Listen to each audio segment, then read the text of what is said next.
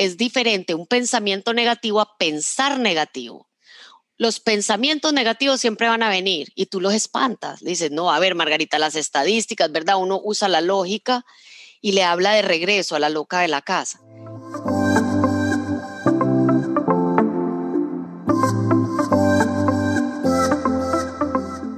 Saludos y bienvenidos a otra semana cargada de energía, un nuevo episodio de En Positivo. Bueno, y como todo en la vida, hay motivadores y hay motivadores. Y yo, por supuesto, sigo a muchos de ellos, pero también tengo mis favoritos. Y hoy tengo a una de mis favoritas. Ella es colombiana, es como ya les dije, motivadora, pero también es empresaria, es autora, verdaderamente una persona que se mueve en muchísimos ámbitos y todo lo hace bien. Hoy nos visita Margarita Pasos. Bienvenida, Margarita. Lourdes, qué felicidad estar aquí contigo. Muchas gracias por invitarme. No, no, encantadísima de tenerte. Mira, yo te disfruto mucho en las redes sociales y aprendo y a la misma vez siento que es como un bálsamo de paz. Y a veces me pregunto, ¿cuándo empezó ella a ser así? ¿Siempre has vivido en positivo? Mira que no, y me, encanta la pregunta. De hecho, era una persona muy negativa, muy nerviosa. Eh, y en el año 2000 eh, tuve un ataque. Empezó con un ataque de pánico. Ya yo venía, obviamente, eh, con muchos problemas físicos. Siempre tenía dolor de cabeza, mareo. y como te digo, y manejaba ciertos niveles de ansiedad pero me dio un ataque de pánico en un aeropuerto y de ahí me fui como en una espiral eh, donde empecé con una depresión muy fuerte, me daba miedo de salir de mi casa. Yo ya desde muy chiquita tenía claustrofobia, hipocondria. Yo digo que siquiera no había Google en esos tiempos porque yo sentía mareo yo decía, ya, eso es un tumor, no sé qué, es un derrame, ¿verdad? Entonces sí, eh, digamos que la vida me forzó a poder encontrar toda esta información maravillosa que nos la deberían dar a todos en, en, kindergarten, ¿verdad? Para poder tener todas estas herramientas, ¿verdad? Que, que eh, forzadamente tuve que buscar y que ahora eh, es parte de mi misión de vida poderla compartir con otros, porque sí se puede cambiar, uno puede reprogramar su mente totalmente para ser una persona positiva. Y yo te pregunto, porque Obviamente, mejoramiento personal es el tema que tú dominas, das conferencias a través del mundo, pero yo me doy cuenta, habiendo hecho un poquito de investigación sobre ti, que hay dos términos que tú constantemente utilizas en tus conferencias a los que le das mucha importancia. Uno de ellos es la inteligencia emocional y otro es lo del diálogo interno. Sí. Entonces, yo te pregunto para que nos ayudes a todos a entender, a los que no dominamos estos temas tanto como tú, ¿qué son ambas cosas y por qué a ti te parecen tan importantes que las repites constantemente? Excelente. Empecemos con, con, lo que abarca todo, que es la inteligencia emocional, es la inteligencia de las emociones. Y de hecho es la competencia que precede a todas. Una persona con una baja inteligencia emocional probablemente no pueda tener mucho éxito en la vida porque se ponen nerviosos, ansiosos, se les cae un cliente, les da migraña, gastritis, colitis, etcétera, ¿verdad? Eh, y el diálogo interno es la base de la inteligencia emocional. Mira, Lourdes, la persona con la que tú más hablas es con Lourdes, ¿sí? Claro. Y la que yo más le hablo es Margarita. Entonces, cuando yo descubrí que yo me levantaba y sintonizaba Radio Miseria, a las seis de la mañana y empezaba, me daba palo, yo soy lo peor, esto no me va a salir bien, yo no puedo, y, y, además me proyectaba, y si me muero, y si mi hija se cae de ese árbol, y si la empresa se quiebra, entonces eso es lo que empieza a generar, esa conversación contigo mismo, es el diálogo interno y es lo que empieza a generar miedos, ansiedades, la loca de la casa, le digo yo a la imaginación que te empieza a calentar la cabeza y el 95% de las cosas negativas que tú crees que van a suceder no suceden. Entonces estamos sufriendo gratis, exacto. Claro, y entonces e, ese es el diálogo interno y, o sea, se combinan, son igual de importantes, el tener la inteligencia emocional y tener ese diálogo interno, o sea, hablarte, pero hablarte de la manera correcta, además. Sí, yo diría que el diálogo interno es la base, aprender a manejar el diálogo interno es lo principal para poder ir elevando tu inteligencia emocional, ¿verdad? La inteligencia emocional abarca cinco cosas, que es conocerte. Hay gente que uno le dice, eh, ay, es que mm, usted habla muy feo, dice, ah, es que usted es muy sensible, a usted no le puede decir nada. O sea, hay gente que nunca acepta que tiene un área de oportunidad, ¿verdad? Entonces, eso es falta de inteligencia emocional. Todos tenemos áreas de mejora, áreas de oportunidad y fortalezas. Después está la autorregulación, que es cuando de pronto alguien me insulta en la calle y yo no voy a salir con un palo detrás a pelearme, ¿verdad? Sino que yo digo, ay, pobrecito ese señor, pues de estar herido, quién sabe qué problemas tiene, pero yo no me voy a amargar el día por él. Porque también yo creo que la clave es que no pienses que es contigo, ¿no? O sea, uno tiende a tomarse las cosas personal.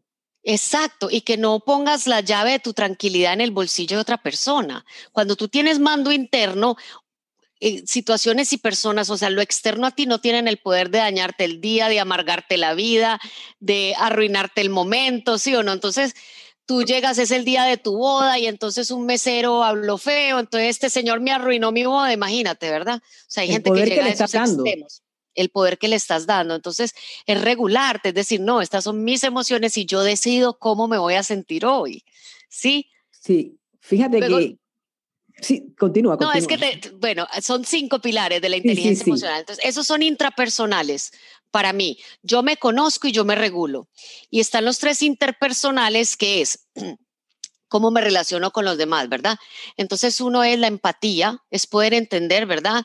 Eh, ponerse en los zapatos del otro, le decimos mucho a la empatía, son las habilidades sociales también muy importantes. Es como que yo entiendo que no todo el mundo eh, le pone azuquitar al café, lo que tú decías, si no me tomo todo personal, soy una persona que puede y además hacer redes de, de amigos, ¿verdad? Hay gente que no puede, simplemente le cuesta mucho. Y por último, la automotivación también. Es yo me motivo y perdón, la automotivación es intrapersonal, no interpersonal. Es eh, una persona con inteligencia emocional, es una persona que se levanta todos los días y tiene un porqué y se sabe hablar y se motiva, ¿verdad? Es como que camina con un entrenador interno y no con un crítico interno aquí todo el tiempo diciéndole la radiomiseria que te decía, tú no sirves, tú no puedes, qué pereza, no te levantas. Qué gran diferencia, ¿no? Hace la persona que escojas para, para que vaya guiando tus pasos, ¿no? Totalmente. Y tú siempre está algo muy importante, de pronto lo que más me ha cambiado a mí en la vida, Lourdes, después de entender que la persona con la que más hablo soy yo y que yo tengo que ser mi mejor amiga, es saber manejar mi, mi lenguaje y resignificar las cosas. O sea, tú, no estás en control de muchas cosas en la vida, pero tú siempre estás en control del significado que le das a las cosas. Entonces, como tú decías, alguien me mira feo, ay, es contra mí, es personal, ¿sí o no? A lo mejor esa persona está angustiada, estresada y ni se dio cuenta, miró para el horizonte y tú caíste en su, ¿verdad? En su campo visual y te pareció que te estaba mirando feo. ¿Qué significado le doy yo? Hay gente que se ahoga, eh, un tráfico es una tragedia, este tráfico no lo aguanto y viene otra persona del mismo tráfico y dice, bueno, estoy en tráfico, eso significa que tengo carro, voy a ir el podcast de Lourdes, voy a, sí o no, voy a oír una música que me gusta y me voy a relajar. Entonces, la misma situación con un significado totalmente diferente te va a crear una emoción totalmente diferente. La mente es una máquina de crear significados y nosotros siempre estamos en control del significado que le damos a las cosas. Imagínate, no, ahorita lo que te iba a comentar era que escuchando, te recordé, por ejemplo, Tony Robbins, este gran motivador norteamericano, lo escuché una vez decir, o lo debo haber leído por ahí, que el positivo se muere una vez y el negativo se muere varias veces. Que para que la gente más o menos lo entienda, y, obviamente puedes aportar tú también al, a cómo lo ves tú, pero yo lo veo como que es que el negativo ya ha vivido y revivido lo malo que le va a pasar que muchas veces, como tú dices, el noventa y pico por ciento de las veces no ocurre, pero ya él lo vivió y lo revivió y tuvo pesadillas y estuvo ahí autoflagelándose con una cosa que no ha ocurrido. A la persona positiva le, probablemente le pase algo que no es tan bueno, pero lo vivió esa única vez que le pasó, ¿no? Exacto. Hay un ejemplo que yo pongo cuando yo, yo crecí en Medellín, que es una ciudad muy linda y hoy en día pues una ciudad bastante segura, pero a mí me tocó en los 90, era muy peligroso porque había una guerra entre dos carteles y estaba vivo Pablo Escobar. Y entonces cuando mi papá no llegaba a la casa, como te dije, yo era muy nerviosa. Entonces yo empezaba, ay mamá, y si a mi papá lo mataron, y si a mi papá lo asaltaron, y si mi papá estaba por donde explotó la bomba. Y como digo yo, entre chiste y chiste, digo, yo enterré en mi mente a mi papá 700 veces, ¿verdad? Y ya me imaginaba el funeral y sonaba el teléfono y me parecía que era la policía. Entonces ahí viene ese dicho de Tony Robbins, ¿verdad? O sea, sufrí un funeral mil veces, obviamente algún día es probable que me toque vivirlo, pero entonces súfrelo en el momento que te toque. Y eso es la muerte de un ser querido que sí te va a tocar, pero hay un montón de cosas que sufrimos que nunca suceden y tú las estás sufriendo de gratis, ¿verdad? Solamente en tu mente, la loca de la casa que te monta esas películas de terror y además les damos replay encima, ¿verdad? La quiero volver a ver y me la quiero volver a imaginar, sí. Sí, mira, y tú sabes que ahora que mencionas eso, yo sé que leyendo tu biografía que has vivido el dolor de cerca, primero esa situación en Medellín, pero también lo que te pasó de niña, que tenías una nana que te encerraba en el closet, y te vino la claustrofobia, la fuiste superando. Entonces uno, uno dice, los procesos que uno tiene en la vida a veces son muy duros, pero son de aprendizaje. ¿Qué tú aprendiste o qué sientes tú que aprendiste de esas experiencias? No sé si de alguna manera también la empatía viene por ahí, ¿no? Porque hay veces que si a uno no le pasa nada, es muy difícil ponerse los zapatos de otro, ¿no? Yo creo que todo es un regalo. A veces en el momento uno no lo ve, porque puede que el empaque venga en un empaque muy feo, ¿verdad? Pero mira, eh, Oprah dice que mucha gente encuentra su propósito y a mucha gente el propósito lo encuentra. Yo creo que a mí me dio en la trompa el propósito, porque con toda esta depresión, claustrofobia, a mí lo que de verdad me sacó de ese dolor fue, yo ahí encontré mi propósito, dije, si yo logro superar esto, ¿a cuánta gente puedo ayudar? Entonces, volvemos al significado, Lourdes. Yo entrevisté una vez una señora que fue abusada sexualmente chiquita y ha dedicado su vida a ayudar a las mujeres, a ser asertivas, a saber decir no, a defender sus derechos. Y he conocido otras que fueron abusadas sexualmente y dicen, es que ese hombre arruinó mi vida, es que ese hombre la misma situación, un significado totalmente diferente. Entonces yo he elegido, porque siempre es una elección, ¿verdad? Tomar todo eso que me pasó, el hecho que esta nana me encerrara, hoy me permite ayudar a personas que sufren de claustrofobia, me llevó a, a, esos ataques de pánico y a esa depresión, lo cual me llevó a estudiar, a tirarme de cabezas, a estudiar cómo funciona la mente, cómo se forman las emociones y me permite hacer lo que me apasiona y lo que amo hacer hoy, ¿verdad? Entonces, no sé si tú has visto un discurso de, Steve Jobs que dio una vez en Stanford que se llama Conectando los Puntos. ¿Lo has visto? Sí, lo he visto, lo que lo he visto a pedacitos. Ah, bueno, es muy bonito porque no sé si tú eh, has jugado alguna vez cuando uno estaba chiquito te ponían a conectar los puntos, el uno, el dos, el tres y armadas una jirafa, un elefante. Entonces, por eso él le llama a ese discurso connecting the dots, conectando los puntos. Dice que cuando a ti te pasa algo malo no lo entiendes, pero siempre, siempre, siempre más adelante tú conectas los puntos y se arma la figura y tú dices, ya entendí, gracias a que eso me pasó, hoy hay gente que dice, gracias al COVID, hoy, hoy hablo inglés, hoy, o monté mi emprendimiento. Yo te puedo decir hoy, gracias, al COVID estamos aquí sentadas, porque esta idea que yo tenía, en realidad, cuando me da COVID, estoy encerrada, es que nace verdaderamente decidir, lo voy a hacer. Cuando salga de acá, voy a trabajar en eso, voy a pedir permiso en Univisión, me voy a asesorar y lo voy a hacer porque es algo que siento que quiero hacer. En mi caso, que trabajo todo el tiempo dando noticias negativas en toda mi carrera, es lo que he hecho.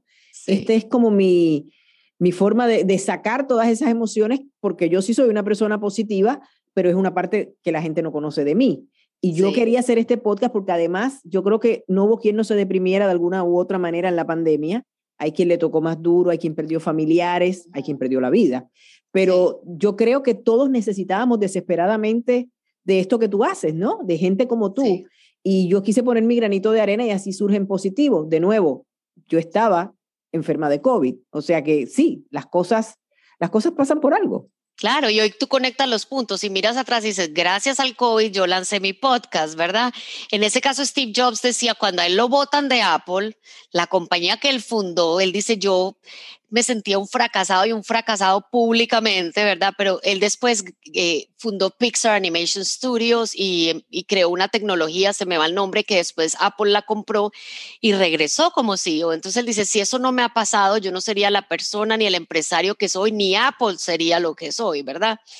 Entonces siempre, mira, cada situación es neutral, tiene como las, dos las dos caras de la moneda es mi trabajo buscar el regalo que viene detrás de ese empaque feo y ver cómo esto me hace. Yo siempre digo, lo que no te mata te hace más fuerte y mientras unos lloran, otros venden pañuelos. Eso siempre es así. Sí, me encanta. Te he escuchado decir eso y se me hace súper real, pero además muy simpático. Y sabes que también eh, la gente, yo creo que ah, cuando a ti te pasan cosas, no te puedes quedar ahí. O sea, hay gente, como tú dices, que como que escoge que me pasó esto y voy a ser la víctima el resto de mi vida. O sea, nunca salen de esa posición de víctima que es muy cómoda porque todo el mundo te va a, dar la mano, porque te tienen pena, pero está sumida o sumido en una situación bien desagradable. O sea, qué feo, mejor que la gente te quiera o te admire, no que te tenga pena. Sí, sí. Eh, hay algo que yo a mí me encanta, ya tú me conoces, que me encanta ponerle nombres a todo. Yo digo, yo le llamo esquizofrenia, porque es, es que mi marido, es que el COVID, es que el gobierno. No, nosotros somos adultos, es que yo, esta es mi vida y yo soy responsable. Y sí, cosas pasan, vainas nos pasan y nos pasan a todos, a gente buena. Nos van a seguir pasando, te van a seguir a ti que estás en esto todo el día y, te pasa. Es, como tú reaccionas después que te pasa, ¿no? las herramientas que tienes lo vas desarrollando. Exacto. No es lo que te pasa, es lo que haces con lo que te pasa, lo que va a definir hacia dónde vas. Entonces, eh, bueno, es que historias, tú sabes, Lourdes, Helen Keller, eh, Víctor Franco, un psiquiatra judío que perdió todo, su esposa, todo, estuvo en, en Auschwitz. Y él fue uno de los pocos sobrevivientes, ¿verdad? Y él decía, no digo por qué, digo para qué, para qué yo estoy aquí, yo voy a salir de aquí vivo porque yo le voy a contar al mundo lo que esta gente hizo, ¿verdad? Y él salió y creó la logoterapia, ¿verdad? Y creó, eh, escribió el libro El hombre en busca de sentido. Entonces... Tuvo una vida con propósito al final del día, ¿no? Exacto, porque tú dentro del dolor puedes encontrar siempre un propósito. Siempre, tú ves la mamá que yo tuve una amiga que su hijo tuvo cáncer y ella fundó la Comisión Nicaragüense de, de, de, Ayuda al Niño con Cáncer, por ejemplo, ¿verdad? Claro. Otra persona, entonces dentro de esos dolores tú muchas veces encuentras tu propósito. Si, si buscas el regalo, lo encuentras. Definitivamente. Otra, otra de los otra de las cosas tuyas y te traigo algunas porque, porque me encantan, ¿no? Por eso dije al principio que, que, eres una de mis favoritas porque tienes una manera muy particular de decir las cosas y llegarle a todos, porque es, como diría Connie Méndez, en palabras de acentavo, ¿no? O sea, lo dices ahí sencillo y, formas que a la gente se le queda. Y esa historia, que bueno, yo sé que no es tuya porque es una historia muy conocida, pero a mí me encanta cómo tú la enfocas y la utilizas en tus conferencias, y es la historia del paracaídas. Sí. Si eres tan amable, haznos esa historia porque ah, eso va a ser sabrosa en, tu boca. Es bello. Mira, Charles Plum fue un eh, piloto de la Fuerza Aérea de los Estados Unidos. Él hizo como 78 misiones exitosas. En una de las que iba a ser sus últimas misiones en Vietnam, a él le derriban el avión. Obviamente estos pilotos todos sabemos que se, se, se expulsan con un paracaídas, pero él cae en Vietnam y queda seis años prisionero de guerra. Le hacen todo tipo de torturas y finalmente, después de seis años, se logra su liberación, él regresa a Estados Unidos, asumo que pasó un tiempo recuperándose física y mentalmente y se volvió un... Eh, un orador, un motivador, ¿verdad? Él daba conferencias y me imagino que contaba cómo es la fortaleza mental de una persona, ¿verdad? Para poder sobrevivir un tema claro. así. Pasan los años y un día él está en un restaurante con su esposo, con su esposa, y llega un señor, le dice, ¿usted es Charles Plum? Y él le dice, sí, le dice, no lo puedo creer, pero el hombre en una emoción, Lourdes, tú imagínate como que está viendo a Brad Pitt, ¿verdad? O sea, una cosa, el hombre brincaba y decía, yo no lo puedo creer. Entonces decía Charles Plum que él decía, pero pues yo sé que yo doy conferencia, pero no creo que soy este señor porque está tan emocionado. Entonces dice, claro, claro. discúlpeme, usted ha ido a alguna de mis conferencias, lo conozco, y le dice, ¡Y! ¿usted no se acuerda de mí? Le dice, no, disculpe, me nos conoce. Me dice, yo era el que le empacaba su paracaídas todos los días. Qué fuerte. Y él dice que él ese día, que él se quedó helado, que esa noche no durmió. Obviamente ya me imagino que lo abrazó, esa parte pues no sé los detalles, pero él dice, yo era un piloto joven y arrogante. Él era un muchacho sencillo, yo lo veía todos los días ahí en el portaaviones empacando mi paracaídas. Lo tuve frente a mi cara y no lo reconocí, ¿verdad? No me sabía ni el nombre. Entonces, de ahí, Charles Plum empezó todas sus conferencias con esa pregunta, ¿quién empaca tu paracaídas? Entonces es muy lindo porque es que el que crea que ha logrado algo solo está equivocado. Claro, nada se logra solo. Nada, nada. Yo digo, la nana que cuida a tus hijos te empaca tu paracaídas. Tus padres empacaron tu paracaídas. La persona que te trae el cafecito en la oficina está empacando tu paracaídas, ¿verdad? Entonces, tenemos que aprender a agradecer sí, a toda esa gente alrededor de nosotros que, todo, que no nos pase pues la de Charles Plum, ¿verdad? Claro. Y, tengamos que estar sorprendidos de una persona que nos salvó la vida. Tú sabes que, que, has mencionado la palabra mágica, que mi podcast he repetido en todos los episodios porque yo digo que es mi, mi palabra favorita o mi concepto favorito, que es el agradecimiento, porque el agradecimiento trae tantas cosas. Me gustaría escuchar tu visión sobre el agradecimiento.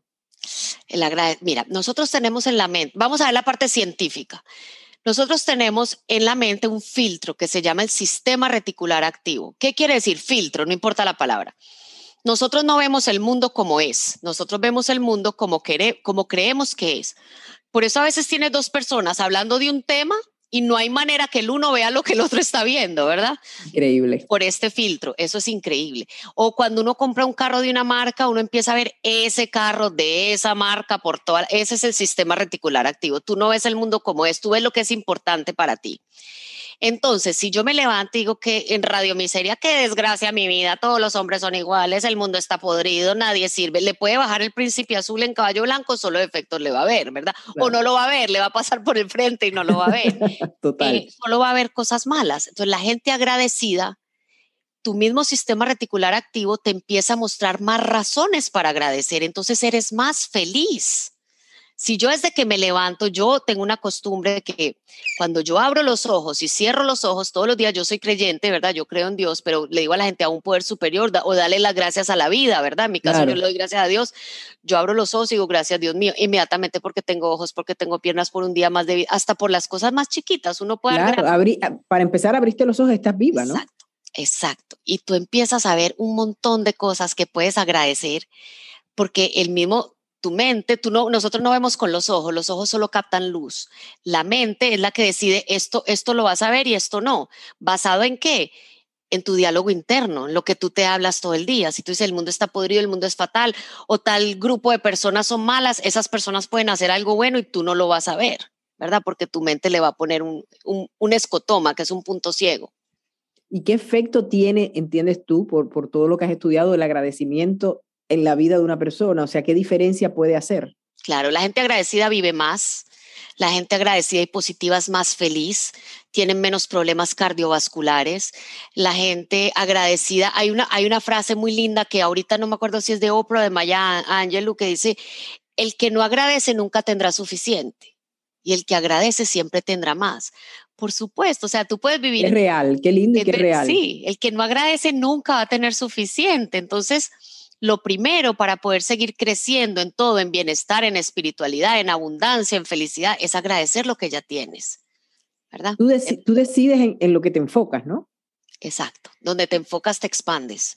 Yo digo, yo hago el ejemplo de, de, que tú y yo vamos a una boda, Lourdes, eh, digamos ahí la boda del año en Miami, y tú súper positiva y yo súper negativa, y llegamos, digamos, eh, tú y yo vamos a Univisión y no invitaron a nadie más, solo a ti y a mí. Llegamos felices ahí con el celular.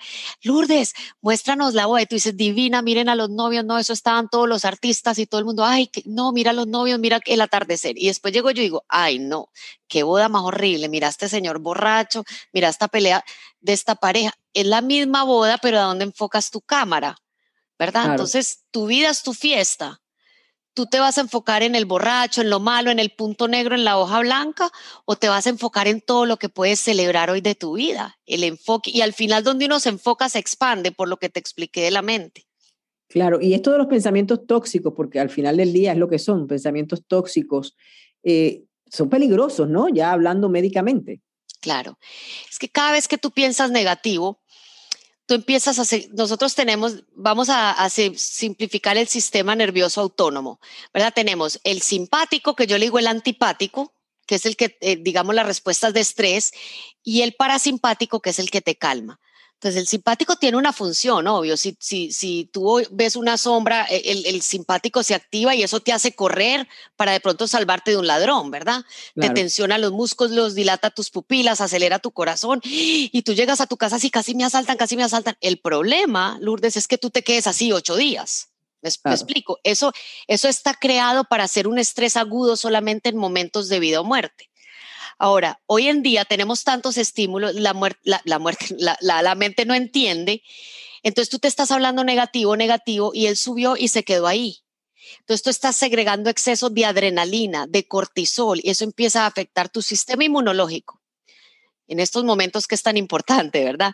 Tu sistema cardiovascular, tu sistema digestivo. Entonces ahí empieza insomnio, fatiga, migraña, colitis, gastritis, etcétera, todo lo que termina en itis, ¿verdad? Tienes sobreactivado, digamos, el acelerador y llega un momento en que los frenos se desgastan, que es el parasimpático. Ya le cuesta a tu mente, a tu sistema nervioso regresar a la calma. Entonces, hay maneras en que tú puedes, digamos, tonificar esos frenos, el sistema nervioso parasimpático y es aprendiendo a hacer respiración diafragmática, o sea, inflando el estómago, hablándote bonito, hablándote positivo, ¿verdad? Meditando, exacto, orando, eh, porque es, muy, muy dañino estar en, esos, el, cuerpo humano no, no está hecho para estar en esos niveles de estrés. Margarita, tú dominas una cantidad de información impresionante, la transmites muy bien, pero a veces a mí me da mucha risa cuando veo, por ejemplo, en Instagram, que es donde más te veo yo a ti, que tú, por ejemplo, estás en el carro o estás, no sé, en un centro comercial y agarras el teléfono y, em, y haces ahí un, das ahí un, discurso de motivación súper cortito, súper efectivo y ya. ¿Eso es totalmente orgánico o es que tú te organizas y dices, no, yo voy a hacer cinco cositas de estas esta semana o, o te surgió y aprovechaste la oportunidad? Es pura curiosidad. Mira, Obvio, en las redes yo quiero estar constantemente porque quiero darle a la gente eh, contenido de valor que le sirva para vivir una vida mejor. Pero si es muy orgánico, yo leo muchísimo, ¿verdad? Yo, digamos que, eso se lo aprendí a mi esposo. Del que hablas bellezas. Sí, sí. Todas las entrevistas. Eh, también es un lector absolutamente. y él me gana yo leo mucho, pero él me gana. Entonces, cuando uno lee y, a cada rato digo, wow, esto está maravilloso, se los tengo que contar, o, o, de pronto me pasa algo como eh, un día que salí ahí con los pelos parados saliendo del mar y yo dije, no importa, aquí lo voy a grabar. Yo creo que yo lo vi. de, de, las virtudes del mar, ¿no? De lo rico que era estar en contacto con el mar resulta que por donde yo vivo ahí en Miami habían estado viendo cocodrilos. tú sabes, los grupos de WhatsApp, ay, que vi un cocodrilo. y a mí me gusta meterme al mar y hacer snorkeling. Entonces me iba a meter y yo dije, ay, si me sale un cocodrilo y empieza la loca de la casa, ¿verdad? Entonces yo en ese momento, ya cuando dije, no, yo no, no, aquí nadie lo ha mordido nunca un cocodrilo en 40 años, yo no voy a ser la primera, ¿sí o no? Y me metí al mar y pasé rico. Y cuando me salí dije, yo le voy a contar esto a la gente, porque si yo me he dejado dominar por ese pensamiento negativo, pues me hubiera perdido un, un rato muy lindo en el mar. Entonces les digo, es diferente un pensamiento negativo a pensar negativo los pensamientos negativos siempre van a venir y tú los espantas. dices, no, a ver, Margarita, las estadísticas, ¿verdad? Uno usa la lógica y le habla de regreso a la loca de la casa. Pero si uno empieza a alimentar, yo siempre digo, es como si una ave rapiña se te paró aquí, un cuervo que huele horrible, que está lleno de sangre, y tú le empiezas a dar comidita, el animal se te queda ahí y te hace caca en la cabeza, ¿verdad? Claro, claro. Lo espanté y me fui al mar. Entonces, si ves ese video, estoy totalmente, o sea, en traje baño hasta aquí, pues porque yo no, ¿verdad? No. pero con el pelo parado en el carro, pues les dije, les tengo que contar esta historia. Es que me salen como del alma a veces, ¿verdad? Sí, sí, sí, se nota, Hay algunos que son más planeados, pero muchos son espontáneos también. Por eso te pregunté, porque de verdad que si no son orgánicos, lo parecen. O sea, parece como eso, como que le quisiste contar algo que en ese momento aprendiste o, te tropezaste, la vida te, te, llevó por ese camino. Sí. Y antes de terminar, yo quisiera hablar de algo que, que no es tan positivo, o al menos los que no conocemos el tema tan bien como tú, pensamos que no es positivo. Y cómo manejarlo, y es el asunto del ego. ¿Cómo ves tú el ego? Bueno, el ego es importante. Lo que pasa es que mucha, desde chiquitos nos enseñaron que había que tratar muy bien a los otros, lo cual está muy bien, pero no nos enseñaron a querernos, ¿verdad? Yo, lo, como ama al prójimo como a quién, como a ti mismo, ¿verdad? Entonces a la gente, la gente, hay, hay una humildad que puede ser muy dañina, ¿verdad? Donde yo me pongo de tapete, los demás de primeros, o yo no tengo derecho a decir no, no tengo derecho a cambiar de opinión, no tengo derecho a tener metas y salir adelante. Yo creo que nosotros no vinimos a jugar un tú no puedes entrar a un partido de fútbol a jugar a no perder. Yo voy a entrar y yo me voy a parar al lado del portero para que no nos metan un gol. No, nos, tú viniste a sacar esos talentos maravillosos que viniste a darle al mundo, ¿verdad? Y a entrar a ese partido y dejar el alma ahí. Sí. Y para eso tú tienes que saber, yo les digo a todos, tú eres una persona única e irrepetible. A mí no me deja de fascinar, Lourdes, que somos 7 mil millones de personas y que no hay una igualita a ti, no hay una. Claro. Entre tanta gente, no hay otra Lourdes del río ni que hable, ni que se parezca a ti físicamente, ni que tenga tu Algo muy grande viniste tú a hacer acá. Y mira la otra parte. Para que tú existas, tus padres se tuvieron que haber conocido, tus cuatro abuelos, tus ocho bisabuelos, tus dieciséis tatarabuelos. Y cuando uno va siguiendo, con una sola de esas parejas que no se hubiera conocido, no existiría Lourdes, sino tu, tu prima Carmen. ¿Sí o no? Claro, claro, total, total. es, es un milagro que estemos aquí y tenemos que entender que cada... Ahora, ¿cuál es la diferencia entre autoestima y arrogancia? Para mi autoestima es saber que yo soy una persona maravillosa, única, irrepetible, un milagro, pero que los demás también lo son. Mientras que el arrogante cree que él es la última Coca-Cola del desierto, ¿verdad? Y que todos los demás son cucarachas, ¿verdad? Exacto. Entonces, esa es la diferencia. Así como yo puedo ver que yo soy maravillosa, sé que cada persona es única y tiene un potencial enorme también. Tú sabes que todavía seguimos lidiando con esto desafortunadamente del COVID, ahora las variantes, etcétera. Para concluir, me gustaría que le dieras un consejo a mi audiencia, cómo manejar tu vida con esta realidad que tenemos de la que no podemos hacer nada respecto, como no sea cuidarnos, ¿no? Pero cómo manejar tu manera de ver esto del COVID. Mira, yo creo que de la manera que tenemos que manejar todo en la vida y es enfocándonos en lo que podemos controlar. Nosotros no podemos controlar el COVID ni cuántas variantes van a existir. Lo que yo sí puedo controlar es cómo cuido mi cuerpo, ¿verdad? Mi sistema inmunológico, cómo me alimento, cómo descanso. La es increíble en esto del COVID, la mente juega un papel muy poderoso, ¿verdad? El efecto placebo. Mira, el doctor Henry Beecher de la Universidad de Harvard operaba soldados en la guerra sin anestesia, les ponía solución salina y les decía que era morfina y los soldados no sentían dolor. O sea, el efecto placebo es increíble. Entonces, si uno empieza, me voy a morir, me va a dar, tu sistema inmunológico se va a deprimir. ¿Qué es lo que tú puedes controlar? Cuídate tú, aliméntate bien, ¿verdad? todo lo que nos recomiendan, lávate las manos, todo lo que debemos hacer todo responsablemente.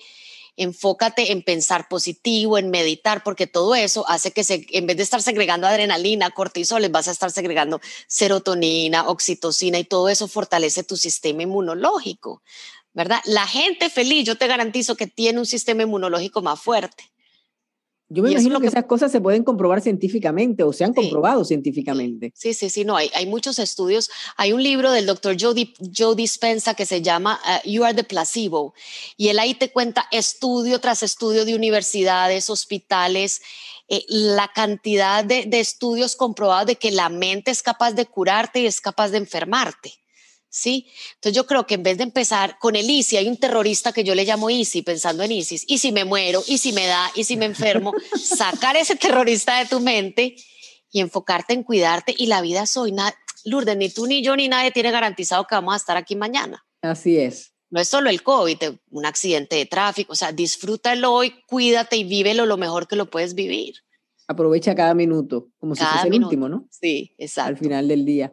Bueno, Margarita, yo estoy sumamente agradecida con que tú hayas sacado de tu ocupado tiempo, porque sé que, vives muy ocupada, andas por el mundo repartiendo todo ese positivismo y todas esas herramientas de vida. Sé que también te enfocas mucho en las empresas, no hablamos de eso porque quería irme más por darle a, a mi tribu, como le llamo yo a mis seguidores, herramientas, pero si usted es emprendedor, también le conviene escuchar las cosas que Margarita tiene que decir porque son súper interesantes, porque brevemente yo creo que podemos resumirlo en que para que, tu, para que tu empresa funcione, tiene que funcionar a nivel de personas también, ¿no?